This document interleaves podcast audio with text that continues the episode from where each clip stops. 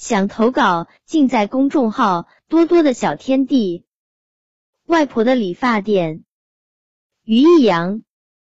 妈妈八岁的时候，外婆到山东招远的一个村庄开了家理发店。墙上一面一平方米的镜子，镜子前一把木头椅子，墙角有个大水缸，这就是外婆当年理发小店的全部家当。日子在艰辛中流水一样过去。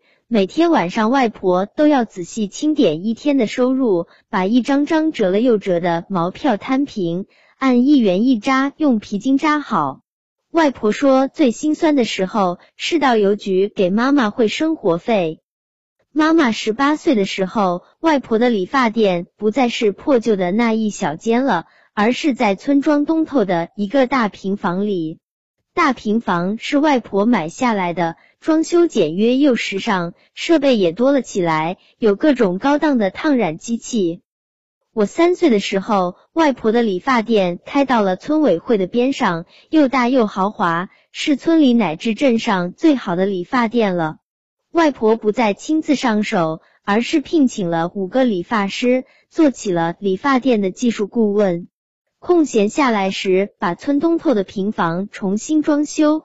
租给了一位画牡丹花的画家，可能是机缘巧合，也可能是非常喜欢牡丹的缘故。外婆爱上了画画，而且专画牡丹，隔三差五的去请教画家师傅，家里的画稿也越堆越厚。我八岁的时候，外婆不再做技术顾问，让小姨接手理发店。小姨胆大又敢创新，对理发店进行了全方位的改造。把理发店变成了集美发、养生与媒体于一体的综合店，生意越来越好。外婆在村中心买了个四合院，把西厢房改成了她的工作室，专门画画，说要成为农民艺术家。窗外白雪飘飞，我坐在暖和的炕上，听着外婆娓娓道来。外婆，你给妈妈邮钱的时候，为啥还要心酸呢？不是应该高兴吗？我问道。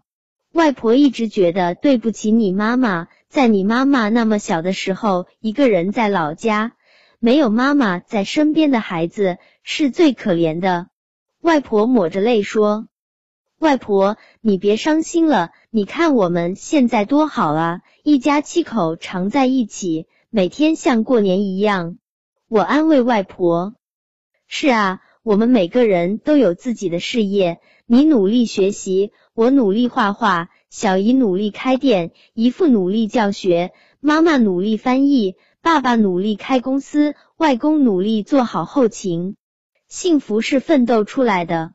外婆豪气的说。